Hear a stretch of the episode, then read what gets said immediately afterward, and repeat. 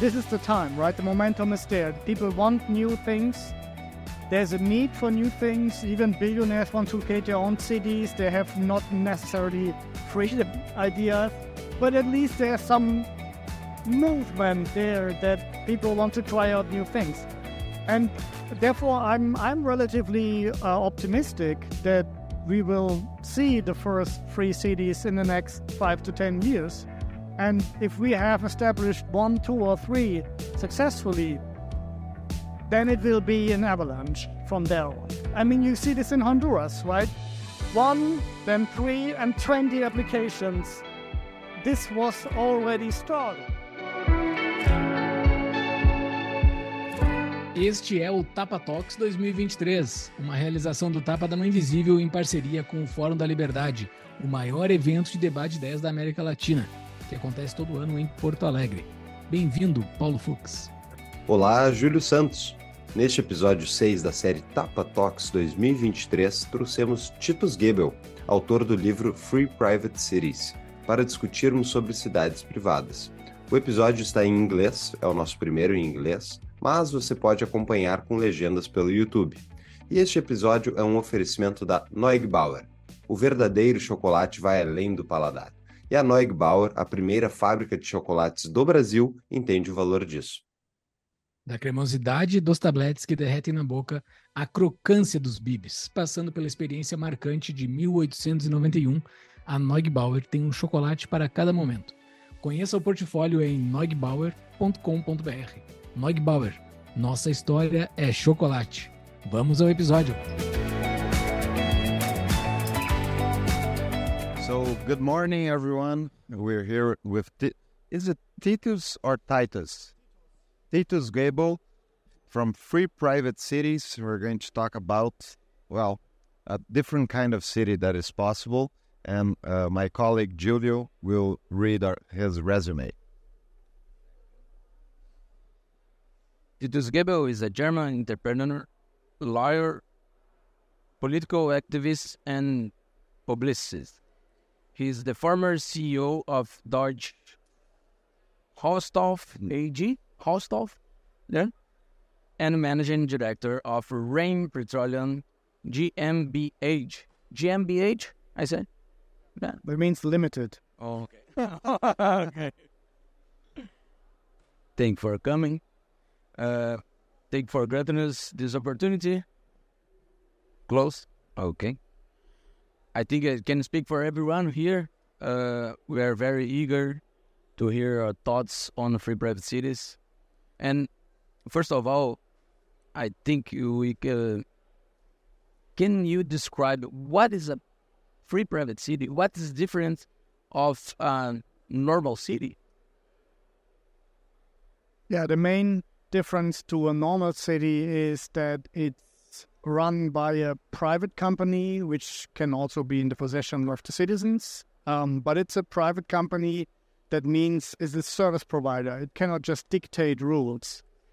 Um, it's a it's a private for-profit company that is protecting your life, liberty, and property, um, providing some infrastructure, and every single resident or citizen who is coming to that city is getting a, a contract, a citizen's contract, which is clear, clearly laying out the rights and obligations of every single person.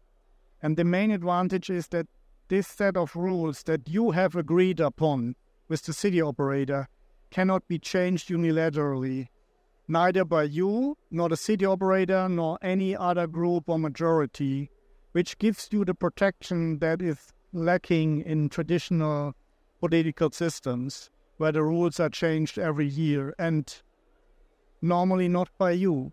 Okay. so it's always the other side that is changing the rules, and uh, this is not satisfactory. And uh, now you replace this uh, ruler subject relationship by a, a service provider customer relationship. So before we're going to dive in and free private cities, I would like to know a little bit a little bit more about you because oh.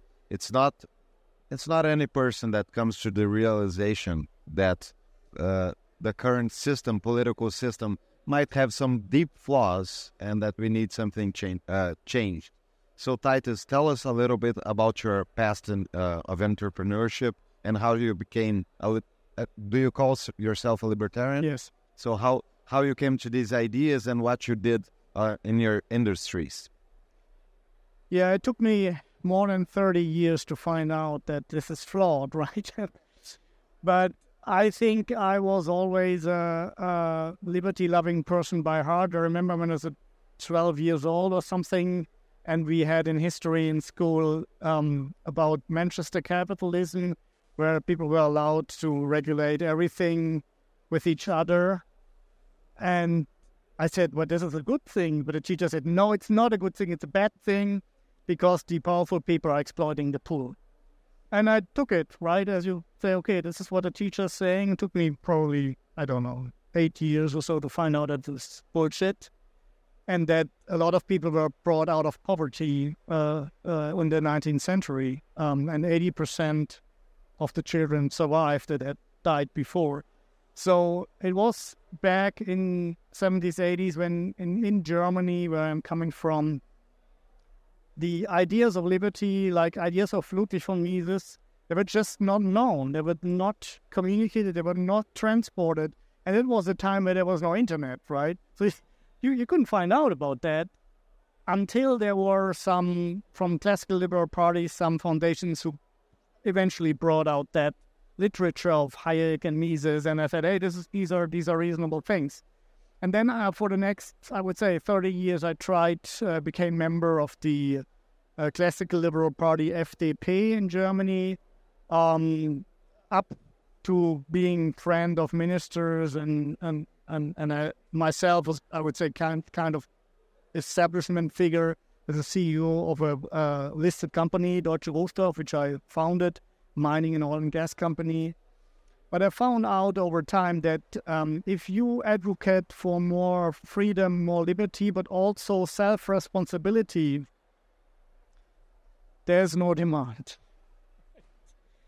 This is just something that will, in my view, never find a majority in the political arena because the other side can always promise everything, right? They say you're entitled to work, healthcare, education, housing. It's all for free. The state will pay for it. Um, and we take away all the risks in life that you have from you.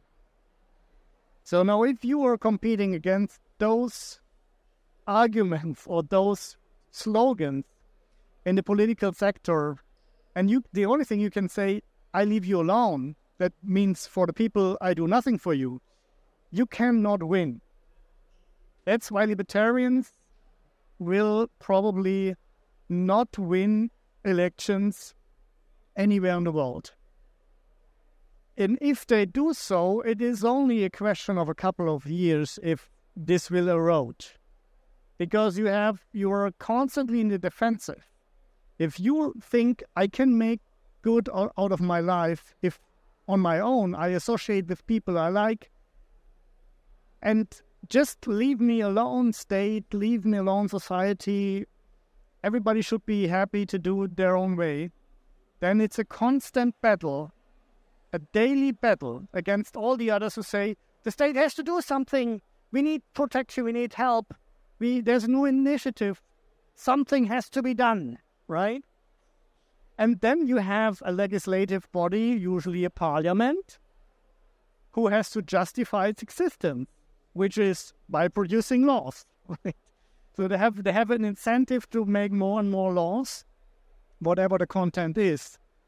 And uh, that is especially true in uh, successful mass democracies of the West, where they have established a free market or somehow free market system, a little bit more free again after the 1990s, now eroding again, but it made them very successful. it may, I think that also applies to Brazil. The, the, the market system, what people call capitalism, which I think is a wrong term, we shouldn't use it, it's a, it's a market economy. And The market economy is so successful that one productive person can feed five others. The problem is two or three out of these five go into politics. right? And and and and you can you cannot provide th- them a living by working hard and defending your political independence or that people believe you. It's just too much for a single person, and that is why I would say conservative and liberals are always in the defense. Every mass democracy tends to become a social welfare state, to be overdebted, eventually developing into kind of a socialist system. That was my personal view and finding after being 35 years in politics, up to known to ministers in the federal government of Germany, and I see how little they could do. And even despite their convictions were not so different from mine. So I said, okay, are two possibilities. Once I could afford it, right? Uh, in, in, at the end of 2014, I could retire as a CEO of Deutsche Rohstoff, move to Monaco with my family and say, okay, now what, I, what can I do now? And I said, okay, in order to overcome that problem, there are two possibilities. One is advocate for another 30 years that freedom and self responsibilities are good and superior values, hoping that people will eventually understand. Doing the same thing, expecting a different result. Or taking yourself completely out of the political spectrum, create a new product, which is only a niche product for volunteers. And if it's successful, the people will see and maybe copy it. And that was movie for me to say that's how every change and progress in the world has been established. A small group of people was deviating from the what the, all the others were doing, and then they were doing their own thing. And if they were successful, eventually the others would discover and copy it. That is how all progress in human society was ever achieved. Well, and we are at that point in history again. That's my my my personal conviction. I might be wrong, but I'm sure that this kind of system that you have, that we have in the Western world, is can't be reformed. Good. Just speak a little closer to the mic. Okay. Just to understand the ideas of liberty in Germany, um, is uh, are there 4,000 people in a place to talk about liberty like here in Germany or not? Unfortunately, not. Not? No. There, um, I mean, we have a good example with Ludwig Erhard, who was also somebody who knew Ludwig von Mises. And after World War II, he said, no, we have to establish a market system uh, against the big majority, even of conservative parties. And uh, he did that, which was then um, considered German economic miracle because it worked so well. and even UK was overtaken. The winner of the war was overtaken by the loser of the war, right? And that was because they had the right system and was a liberal market economy. But this market economy eroded over time uh, in a degree, uh, Julio, that I would say there's still a nominal liberal party existing, which is not liberal any longer, I would say, to a large degree. And we would have difficulties in Germany with 84 million inhabitants to gather 4,000 people in favor of liberty, unfortunately.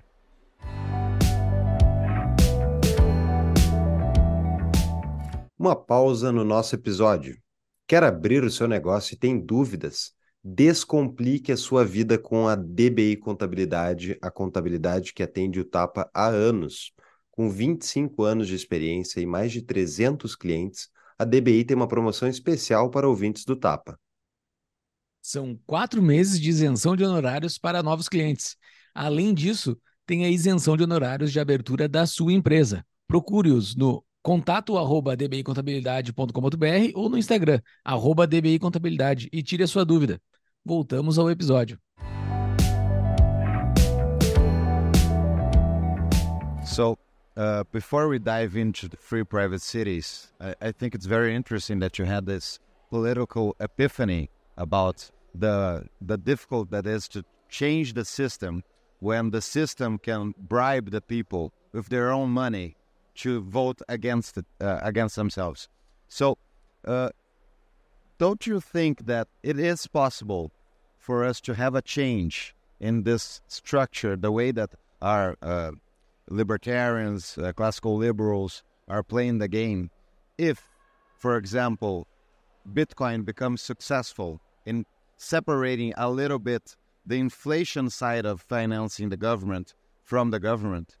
Because, uh, sorry, just to expand, I think that the last century, that your analysis is completely uh, perfect. I totally agree, and I think it's not a it's not an accident that the last century is the last the century that central banks rose, and they they became the weapon that uses the state uses to finance itself through inflation through time. And it's not it's not an accident that liberals can't make people understand that they're being robbed. Yes, Bitcoin certainly is making a difference, but I'm a little bit skeptical about these people running around say Bitcoin will save us, Bitcoin will change everything. I mean, after all, it's a it's a currency, right? And it will be probably have its time. It's the high, the heydays will still still ahead of us, right? But at the same time, politics is also always a power play and will be. So if you Bitcoin made with with or without Bitcoin, if you promise people that you can solve their risks in life or take away the risks they have in life, if you can can manage their fears that they will not survive or be poor, then people will vote for you with or without Bitcoin. And this is just how we are as, as, as human beings, right? I mean, I call this a minimal principle. If somebody is, we have, we have, the minimal principle means that we have tried over time to use minimal effort with maximum result which is evolutionary, makes sense, right? So we have invented washing machines, and and uh, have a lot more time to do other things and to be productive or have division of labor and all that. The problem with the minimal principle, if if it meets politics, politics can promise you uh, effortless income, right? Like okay, in my left hand I have uh, one thousand real, and you have to work uh, two days for it and in the other hand, I have 1,000 real and they say, just vote for me. And you get it, right? I mean, what would you do? And that is, that is, um, and will, will this minimal principle will not go away with Bitcoin. So I think um, what we really have to figure out is that we, I mean, I'm I'm not I'm not the genius that knows the answers to all problems. I just had the idea that with the current system, probably we will not reach our goals, and therefore I'm I'm I'm promoting a different approach. But if you want to remain in the in the in the current system, what you you can do a lot of things. One is advocate for sound money like Bitcoin. Then you can voting advocating decentralization so that people have more choices, that the 23 states or 27 of Brazil have more autonomy to make their own decisions, that the municipalities have more autonomy to make their own decisions, etc., etc. So you can do a lot, you can educate people on all this, but it, in my view, it will not solve the underlying problem that politicians can promise your money to make people happy, right? So that was why I came up with a completely different system. And I said, actually, if we, what we believe that the market is the best mechanism to feed the people, to serve the people's needs, why don't we transfer this idea to what I call the market of living together? So you're running, people are running around and saying, yeah, Ludwig von Mises is great and free markets are great. But at the same time, they say, no, politics has to stay as it is. We just have to vote for the right parties.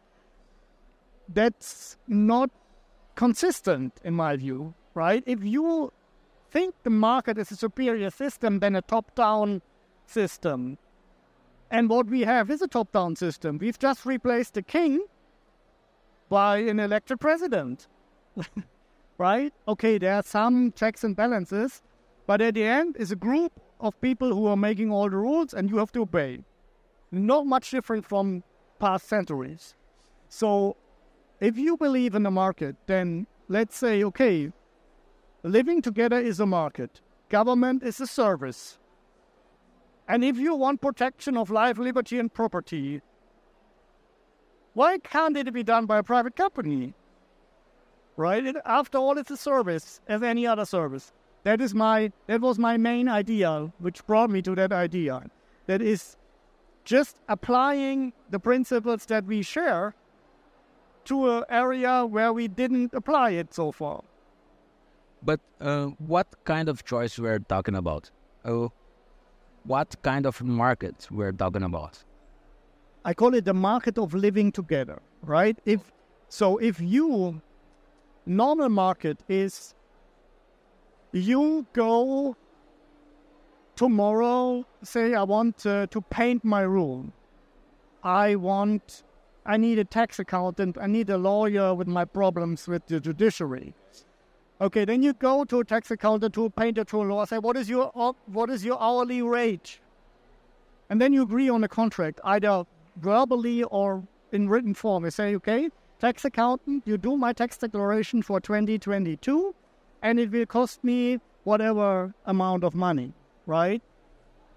And that is a service market, right? But now we have, let's have a look into the market of living together. It works a little bit differently. Uh, and to understand how the market of living together is working, imagine you want to buy a car and I'm the car dealer. And I say, Julio, you can buy a car from me, but it's me who decide which type, which motorization, which color, which interior, and surprise, which price. And you have to buy. You must buy, right? Did you get a point? You just replaced the car dealer by the government. That is your situation towards the government. They decide what kind of services they offer, and they decide what you have to pay for it. Let's assume you're dissatisfied with the services. You're robbed, right? You paid a lot for services and police, and you're robbed. You said, government, I'm robbed three times in a month, right? I want my tax money back or part of it, right? No chance. If your tax accountant has done a bad job, you can go to court and say, hey, or can tell him, hey, look, right, I cut 20% out of, of the invoice. And you can go to court and you have a chance of winning. You have zero chance of winning if you go to court and say the taxes, I, I, I'm keeping back my taxes because the government has not performed well, because all the government sponsored scholars have developed, I'm a lawyer myself uh, from education, by education, have developed over the years that you don't have a, a direct um, title with taxes. So with taxes, you're just enti- you're just obliged to pay, but in exchange, you don't have a direct claim to certain services. That's all over the world. the the mainstream view, right? So you have no chance. Now, if you compare these two, the normal world, civil world, free markets or markets at all, with your government market, that is obviously a bad deal, right? With the car dealer. It's a bad deal, but nevertheless, all of us are accepting that deal and trying. What you are trying to do is to to try to change the offer that the car dealer is making you. You say the car dealer should offer us more colors, right? The car dealer should offer us more colors. And I say, no, you should choose yourself to what car dealer you go and what you're buying there because you're doing this in your in the rest of your life all the time. That is the main difference, and that is, I think, the the novelty of my idea is just transferring something that you already know to a new area. So I th- that sounds very promising. I would totally move there tomorrow. The problem is, where is it? Where are you, where are you going to build this private city? Because unfortunately, they do not sell territory to private cities. This is true, and I never said it's easy. so, but look, I'm I'm an entrepreneur by heart. I stopped being a lawyer after five years. I said that's not for me for the rest of my life. I want to create something And I created mines and I created oil production out of nothing. And, and now I want to create um, things that make it easier for people to live, make it better, make it more just because they can choose by themselves. So the first step is to develop the idea. We have discussed this now. And now you're coming just with the question, and rightly so. Okay, that's good concept. I like it, but well, it's a concept, right? It's a theory. How do you make it happen? And now I come and say, okay, I'm going to make it happen. At least I'm trying. So, and how does this work? Okay, to cut a long story short, we have some elements in what's happening in the world today that are supporting our case. And one is the development of special economic zones. Special economic zones are, are existing in more than 100 countries, and they're normally there for companies.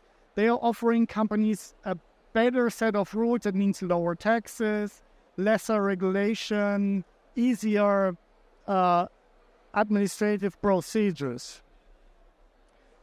And this has been successful. It started in the 1960s in Ireland and it snows all over the world.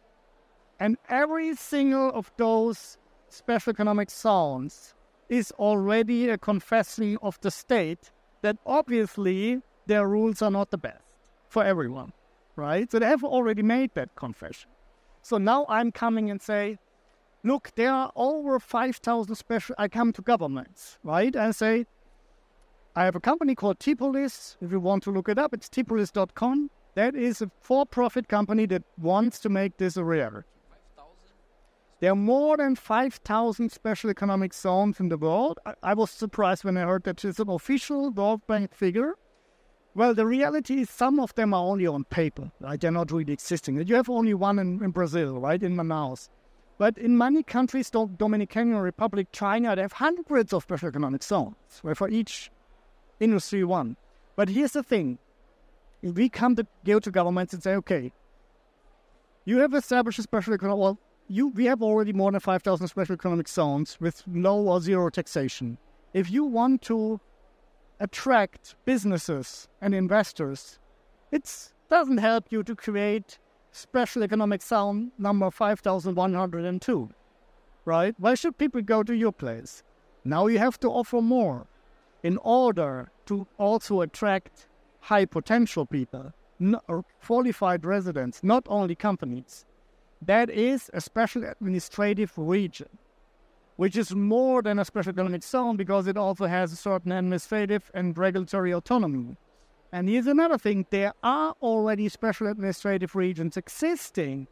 Hong Kong and Macau are officially special administrative regions. We all know that Hong Kong, Hong Kong is under attack, but it's existing, SAR are existing, which is very, very important if you go to government and say it's already there, right?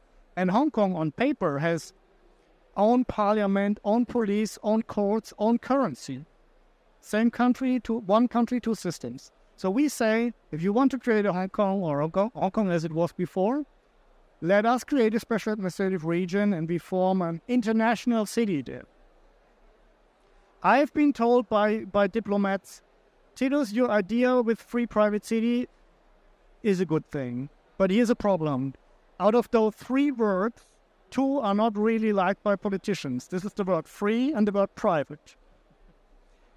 Well, true, and that's why we call it the national city. But we can also we are also open to um, changes, right? You cannot expect that we get this model immediately. So if there's a kind of a, um, a democracy that is only allowing people to reject laws, not to come up with, with new laws, such elements are possible, right? And we have already started to do it in Honduras, right? I mean, in Honduras, you had the had had the situation that there were um, a country in the grip of uh, drug gangs, uh, and uh, there was corruption up to the highest courts. And there were jurists in the government saying, "What can we do about it?" And they came up with a solution: let's create independent islands like Hong Kong's in our country. And if this is working, then more and more people can join those those cities, as they call it, zone for economic development and employment, and they can copy successful laws from other places of the world. And they made it happen. It, it was called the ZEDE law. Uh, happened in 2013. They weren't, were not thinking about private, free private cities. That wasn't existing at that time. But they were thinking about independent systems within a system. And what happened in 2016 was that people were listening to my talks and speeches I was giving. I was writing my book between 2015 and 2018 uh, about free private cities. And they were hearing about that and tell me, we have a project in Honduras. We want to be the first ZEDE and we like your ideas, but the model of Honduras is more Hong Kong top-down model than a private governance model. Can we merge those two things somehow? And that was possible. It, I was becoming a first investor and the chief legal officer for two years, to together with other uh, um, reputable uh, lawyers work out a system where this top-down system, traditional system, was somehow amended by delegating 90% of all functions to a private company. So it's a hybrid model between a free private city and a traditional, I would say, independent autonomous region like Hong Kong, mm-hmm. an SAR. And that was successful because it was copied immediately. There was another city on the mainland which copied, I would say, 80% of our legal structure. The legal structure we developed was approved by the government in 2019. And in 2021, I think there were, 20, were three cities um, approved and 20 more applications in the pipeline. And then the government changed and a socialist president was elected, who, amongst other things, was against the ZEDEs. Uh, the main argument was Honduras is not for sale, right? But I mean, if you call this an argument, right? But the reality is that the so when just were, were in the first year and they have already attracted several hundreds of Hondurans, right? And the Honduran is paying $260 a year, so it's not for the rich only, right? So the usual thing and and you can see that this is really it is a success already and at the moment it's also the first test will such a um, project uh, survive a hostile government but the, the, uh, the Honduran jurists, they put a lot of legal protections uh, in it. For example, they said even if the law is repealed, which happened, the cities, the existing cities, are guaranteed for at least 10 years unless there's an international treaty giving a longer period of time, which is the case because Honduras did a treaty with Kuwait guaranteeing 50 years of cities. Right, so they're 50 years now, and they're currently suing the Honduran government uh, for being so hostile uh, for damages and we will see how this ends. Uh, maybe the government will just postpone the problem to the next government and then we can discuss again. Just to be clear, they're suing the Honduran government in Honduras. No, before international arbitration. I mean, after all, we are not idiots, okay? and I, I, I'm a lawyer, I told you. Uh, but there were three Honduran jurists which were propagating that, and they made a lot of thoughts. How can we, how can we really protected.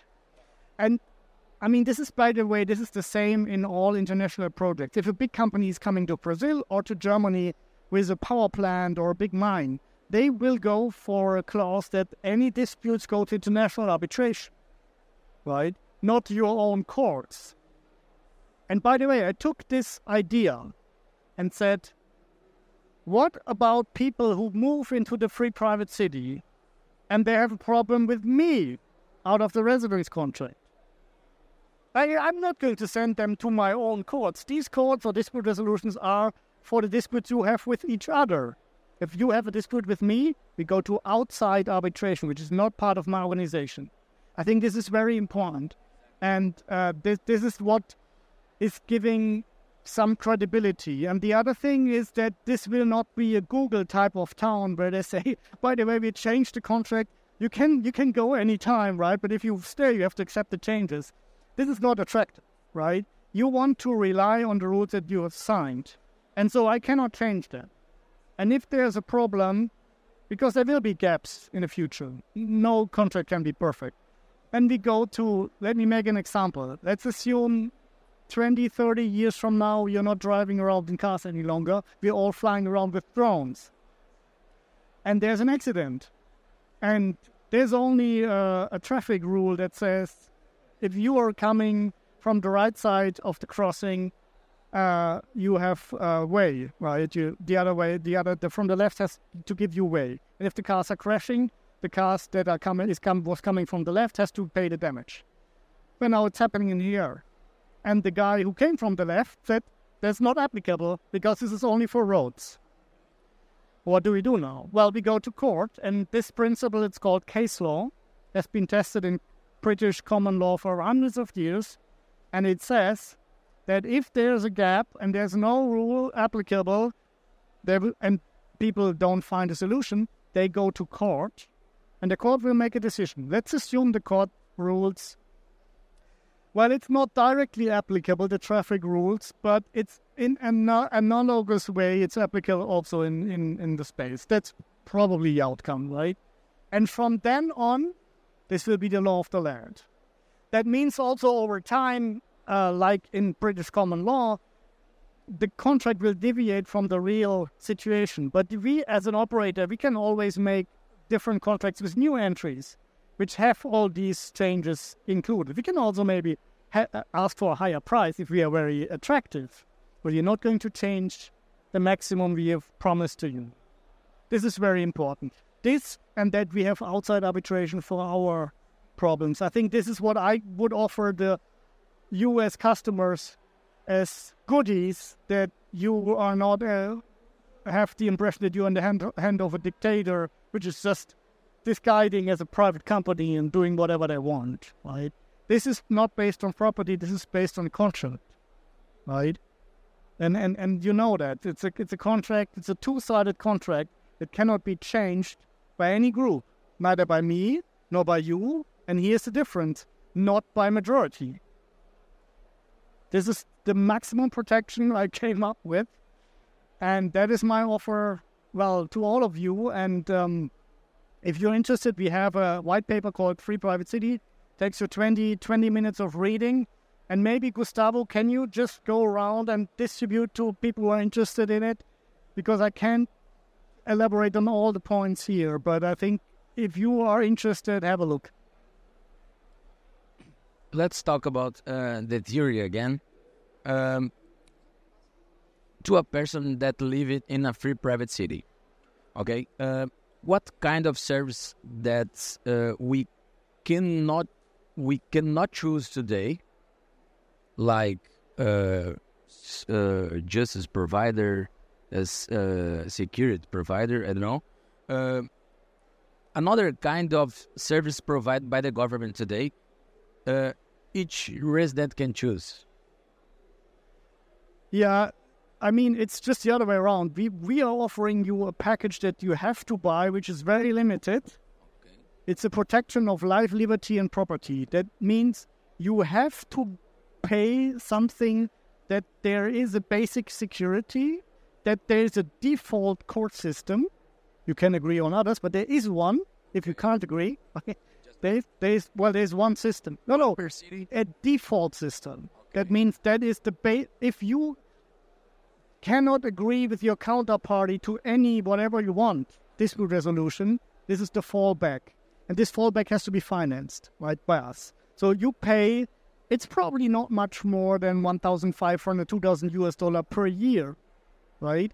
For basic infrastructure, for uh, security, and for um, for dispute resolution, and everything else you are free to choose as you please. For example, you want a certain type of healthcare want a certain type of education, you want to hire your own security, you want to, you name it, right? You want to uh, associate with other people to finance the war in Ukraine. You, you're free to do that, right? But not on the expense of everybody else. You have to find your people to associate with you. And you can even say, uh, we want to establish a city council. And you get 80% of the people supporting your city council idea.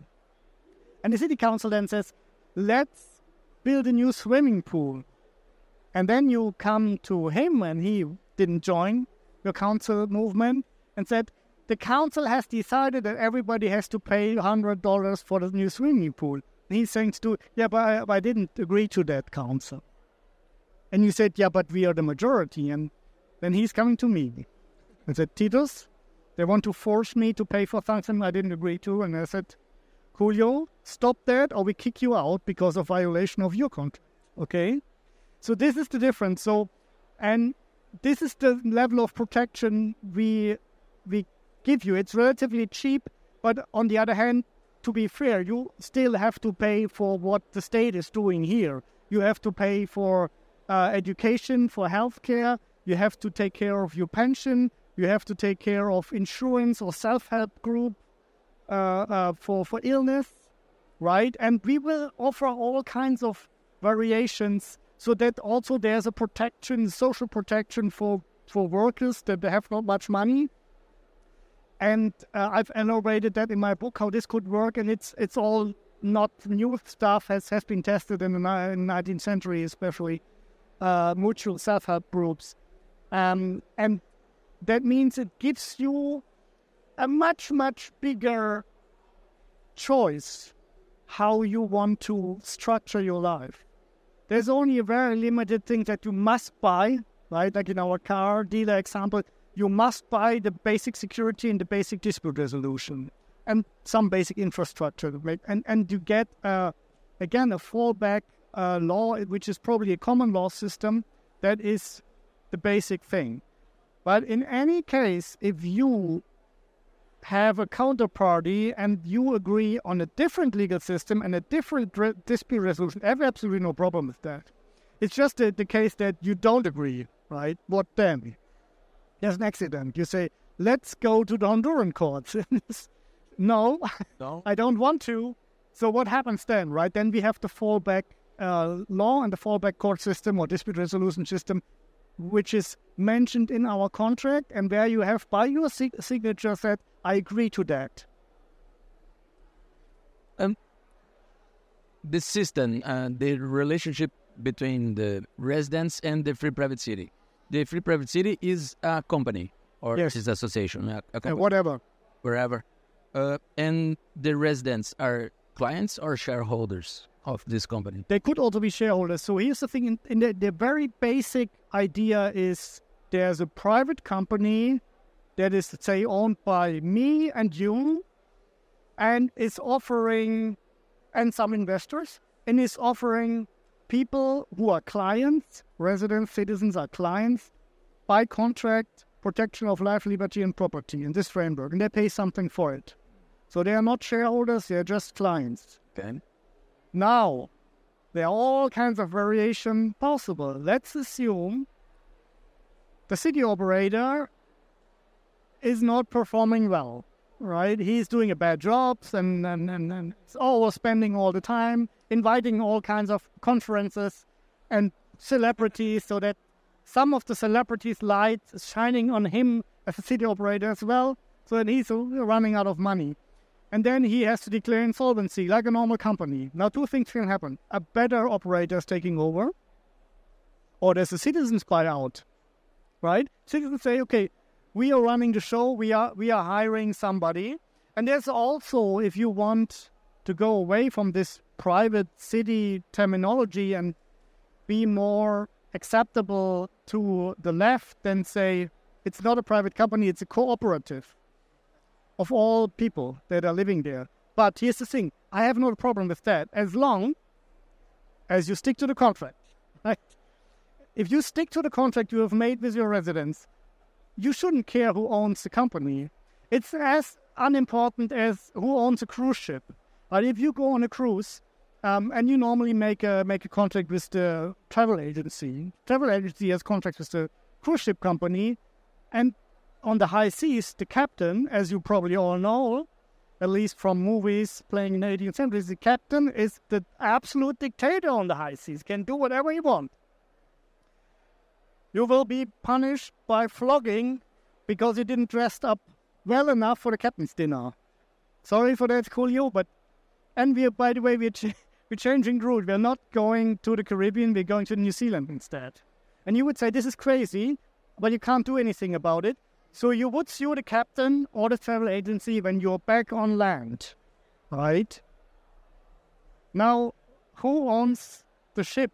It's totally meaningless. Doesn't play any role.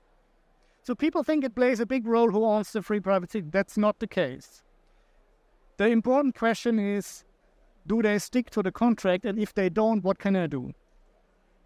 That is the question. So let's talk about criminals. So you you said uh, I I think I heard you say physical removal like Hoppe's. What do you do Yeah. with a criminal? The the guy that murders someone. What what Okay. is So here's the thing. Some people say, yeah, they should just be kicked out, but this is very dangerous. If the worst thing that can happen to you, if you murder some, some somebody, that you are kicked out of the city, then you will attract a lot of people who have bad intentions and just doing this as a sport, right? So I have to say that this will not be so much different from today's world. So if you commit a crime, and this is also said in the contract, we, we you will get in prison. And I, that's from my new home, Monaco. I, I, I copied some of, I will copy some of their ideas. Is if you are a pickpocketer that's stealing just small amount of money, some from somebody, you will end up in prison for seven days. And after that seven days, you get kicked out and never come back again. So we'll have a positive selection, which will also be uh, a warning for people that crime does not pay out, right? But if you are a long time in the city already, then there will be a different measurement, right? You won't be kicked out because you were parking in the wrong place. Of course not, right? But um, for for the case you made murder, prison, whatever the, the criminal code says that we have as an annex to your contract. You signed it. or- And but we this will if you become criminal, this is maybe the difference to the world of today. And that is coming back to what happened in the fifth in the Middle Ages in Europe. You were banished. And in the ancient times, you were banished. So if you become a criminal after you spend your time in prison, they cancel your contract because you violated the contract and you go out. what what kind of guarantee um, the residents of the free private city uh, have that agreement with the free private city will be Yeah, this is a this is a good and justified question. I think the main answer is that we have an I have a commercial interest, right? Like the the cruise ship captain will not flog you and he will not change the route because of the commercial interest he and the company has. So if I misbehave, say there's an we have the system I told you the international arbitration um, uh, uh, Julio did something, and I said, You're not allowed to do that. And you said, Yes, I'm allowed to. And he's right. And we go to international arbitration. And the arbitration said, Julio was right. You have no uh, means to uh, to stop him doing his business or whatever he wants to do. And I just ignore that because I say, I have, I have a big security behind me, right? I'm ignoring that award from the, from the uh, dispute resolution authority. Then two things will happen. One is this will make round, this will make word, and people, new clients will not come. Existing clients will leave. I will be sued. So every property I have outside of, of the city will, will can be seized. And I'm shooting myself in the foot because I'm out of business. I will never be able to establish other free private cities. So I can tell you that the competition and if the, the world was all one big free private city, we would have a problem. So that's why it's necessary to have all kinds of different models because competition is the only tested means in human history that is limiting power. totally agree. But let's let's dive in some some specifics. Uh, you mentioned Hong Kong, right? And once Yaron Brook came to he came to this event to, to speak, and uh, we were having the lunch before the, the, the main event, and I was telling him uh, about this, the need for a private city, and he told me, Paulo, a long time ago I was hired by a, a, a, group of millionaires in the 90s to search for an island so that they could establish their own jurisdiction.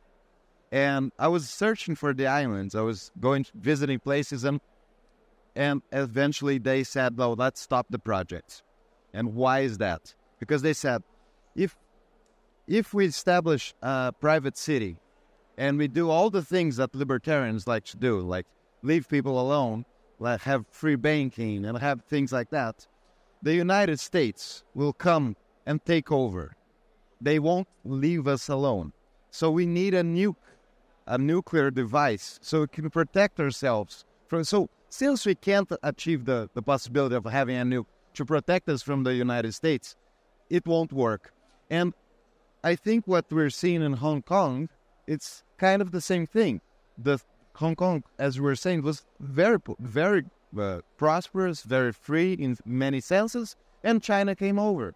And don't you think, in a status world as the one that we live in, uh, these countries they'll see this private city as a giant honeypot that they can come take and seize? Well, I wouldn't. I, I don't think it's that black and white, right? I mean, we have. I, I I'm aware of all these projects that have been tried out in the past. Uh, probably not all, but but many of them that that are known publicly. Um, the Free Cities Foundation is investigating those things. But the reality is that we have nearly 200 countries in the world, and some are very small and tax free, like Monaco, surrounded by high taxation countries. How can this be? Well, it's all about bargaining and making deals, right? And this is exactly how the world works. It's um, in theory, you're right. But in practice, we also have to make compromises. That means, for example, if we set up a free private city, we would we, we, we can say it's it's not a free private city, it's a special administrative region, it's a special economic zone plus. And it will adapt some of the special economic law ideas. And we will won't go further than any country in the in the world. We would, for example, say when it comes to offshore companies, we are doing the same as the Cayman Islands. When it comes to medical tourism, we are doing the same as whatever country. And we would be as free as it can be elsewhere. So we would not overstep in the first line, and especially when it comes to finance, right? We have to be integrated in the world banking system, otherwise, it's impossible to make business. So we have to bend to those rules as unhappy as it makes me, but this is the world of today. But here's the thing I mean, there are two things. One is really what is on paper, and the other thing is to practice. And thank God we have so many countries. If one country comes up with a freer way of doing things, we would probably jump on that and say, hey, this country is doing this. You have no problem with that, right?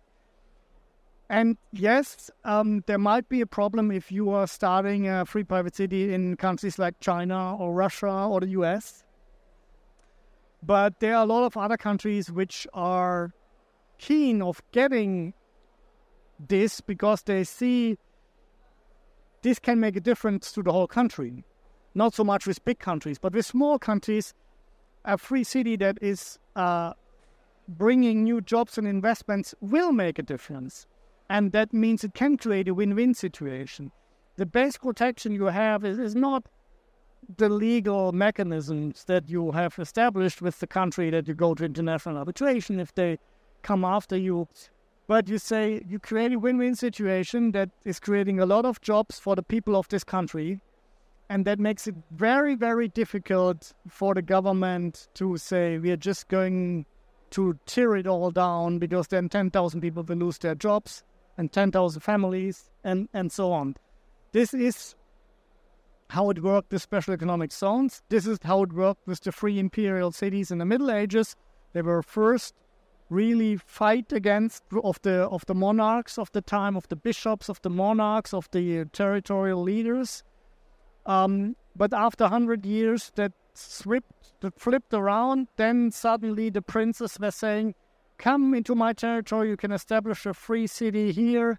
Um, and only it's a called what's called a free imperial city. That means only the emperor was above the city, not the prince.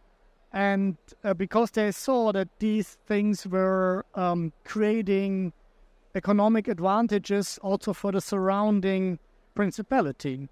And I think we can repeat that. And it's a long way, and maybe I will fail, but that's why I let distribute my white paper. Then you can take up from there and continue where I failed. And other people are doing the same. Other than in the 60s, 70s, we have today about, I would say, half a dozen of groups that is trying to establish free cities, charter cities, special zones, you, you name it, uh, which is a good thing. And this time, this is the time, right? The momentum is there. People want new things. There's a need for new things. Even billionaires want to create their own cities. They have not necessarily free ideas, but at least there's some movement there that people want to try out new things. And therefore, I'm I'm relatively uh, optimistic that we will see the first three cities in the next five to ten years. And if we have established one, two, or three successfully, then it will be an avalanche from there on. I mean, you see this in Honduras, right? One, then three, and 20 applications. This was already starting. And okay, it was now stopped by the government. We try again. And then we fail and we try again. Well, I'm in this until the end of my life, right? The good thing about being a successful entrepreneur, I can afford that. I don't have to work. I can focus fully on making free cities a reality. And if I fail, people can learn from my mistakes. Next generation will do it, or you. Good. Which kind of cities uh, benefit from from becoming a free private city, or not city, a place? What kind? Yeah, it's very difficult to turn around an existing city. Uh, We have seen this in the US with uh, my uh, friend Oliver Porter, who's a former. be a, a desert place. Yeah, it's, it's much easier if, if it's an uninhabited place, right? Because in, in an existing city, people are afraid that they are losing power, they are losing privileges, they are losing income. So uh, we had the situation in the US at this Sandy Springs model where you privatize everything other than police, firefighters, and courts, um, was leading to better quality and less cost. And one of the city operators, which were engineering companies, they offered an existing municipality guaranteed same level of services or better and 25% less cost. It was rejected by the city council, right? So just just to give you, it's extremely difficult to change existing systems. So my recommendation: start really on an uninhabited area. That's what we did in Honduras, and all three zones in Honduras did that for a reason. So, Titus, I would like to congratulate you for being a libertarian that is trying to establish the first social contract that will be signed in history. First one ever. Yes. Thank you very much. It was a great talk. Thanks all. Thank you very much. Thank you.